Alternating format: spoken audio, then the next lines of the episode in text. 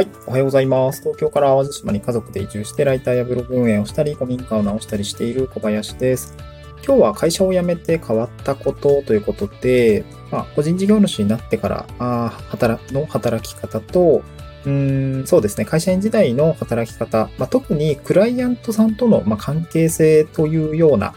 えーテーマで今日はお話ををしてみたいなと思います。会社を辞めて変わったことですね。3つあって、1つ目がお客様との距離感ですね。お客様との距離感。2つ目が視座の高さですね。これは自分の話ですけど、視座の高さ。で、3つ目がクライアント目線。これは心持ちみたいなもんですかね。この3つについて、まあ、会社員時代と比べて大きく変わったかなというふうに思ったので、これを話してみたいなと思います。で、一つ目のお客様との距離感と言っているのは、まさに、まあ、読んで字のごとし、お客様との距離感ですね。で、会社員時代と個人事業主でお客様どういうふうに変わっていったかというと、えっ、と、個人、えっ、と、会社員時代の時ってお客様誰かっていうと、やっぱりその会、対会社、対会社？これ言い方があれですね。B2B の、えー僕の場合は B2B のお仕事だったので、うん、まあ、2C のお仕事だと、例えば、まあ、コンビニ店員さんとかでもいいんですけど、一般消費者の方、お客さんとの関係性だと、まあ、結構わかりやすいかなと思うんですけど、僕の場合は B2B でシステム開発をしていたので、うん、そうですね、お客さん、うーん、そうだな、お金をいただく方っていう方が、まあ、うん人僕の場合は人事システムだったりとか、教育系のシステムを開発していたので、えー人事部さんだったりとか、まあそれをひっくるめた会社さんだったんですよね。やっぱりその距離感ってなかなか多分想像に難くないと思うんですけど、詰めづらいんですよね、お客様との距離感って。うーん、なんかこう、僕が別に営業して取ってきた仕事でもないし、うん、僕一人でなんとかなるようなお仕事でもないし、うん、やっぱりその、そこには一組織としての歯車感ってやっぱ拭えなかったかなと思います。担当者と人、担当者との距離感っていうのも、やっぱりこう、対会社での、うん、信頼関係っていうものがあっての関係性だったと思うし、そう、なんかね、すごく嫌だったのが、あの、僕が、うんと、なんていうか、僕、某鉄道系の会社さんのシステム子会社だったんですけど、えー親会社、まあ、かなり大きな資本力を持っている親会社のシステムを、えー僕らの会社で選定をして、まあ、お客さんに、まあ、なんていうんですかね、こう、翻訳していくような感じ。システム開発するならこういうような要件で、こういうような提案を持ってきてる会社さんが多分いいと思いますよ、みたいな感じで、まあ、親会社のブレーンになっているシステム会社だったんですね。あ、ちょ、一応グループ多分何社あるの ?60 何社ぐらいあるのかなグループだと。の中の主要10何社みたいなところの会社に位置づけられていた会社で、まあ、右腕ですですよね。まあ、システム部門が親会社から切り離されたような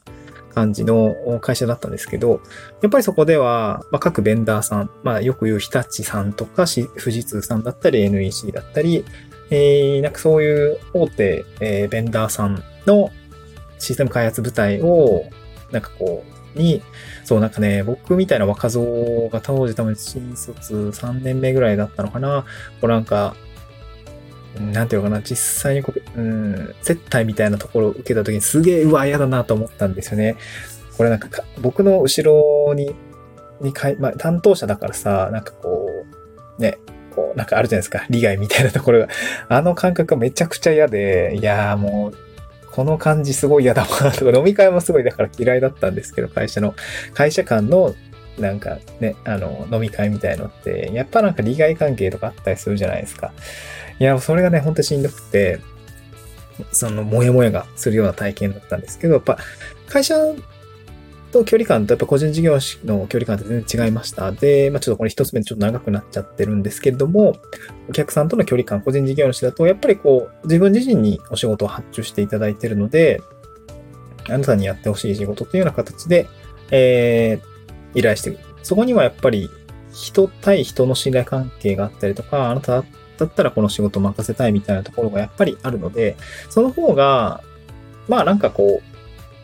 う、うん、ピュアですよね。関係性が、ちょっと言葉がチープなんですけど、ピュアな関係性みたいのがあって、いいかなと思います。まあ、もちろんクライアント、例えば、クラウドソーシングとか通しちゃうと、やっぱり距離がまたちょっと遠くなるんですけど、直接契約だったりとか、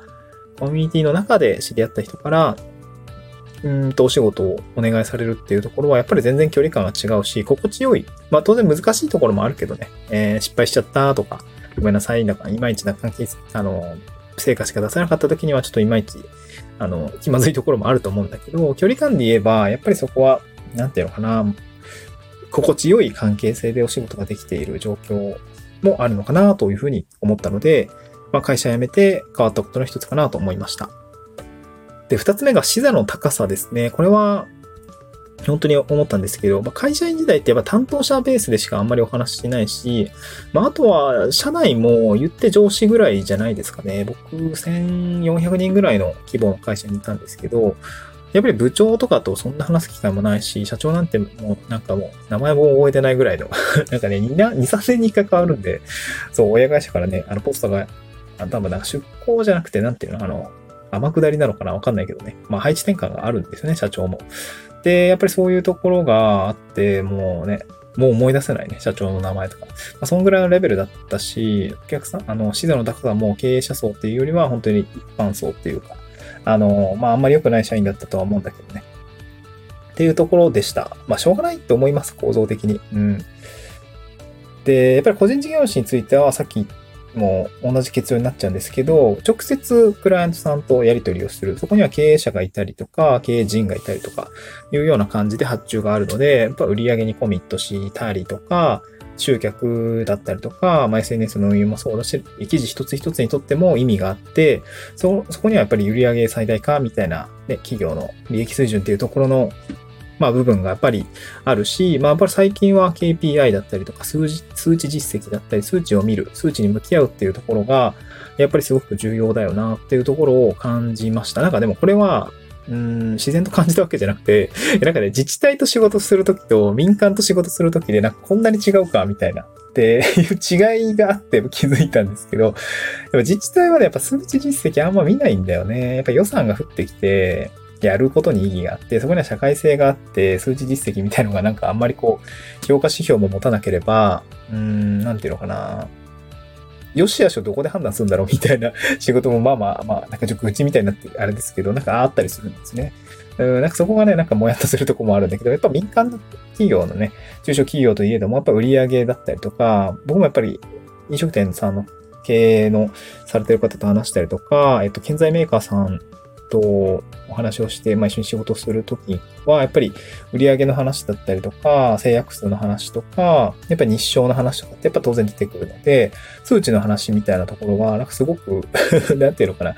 やっぱり嫌でもね、向き合わないといけない数字なので、このあたりは、やっぱ個人事業主になってからはすごく感じるようになりました。まあ、会社の数字がでかすぎるとっていうのもあって、実体、実体験が、なんか、身にならないというか、なんかそういうところもあったんですけど、やっぱ、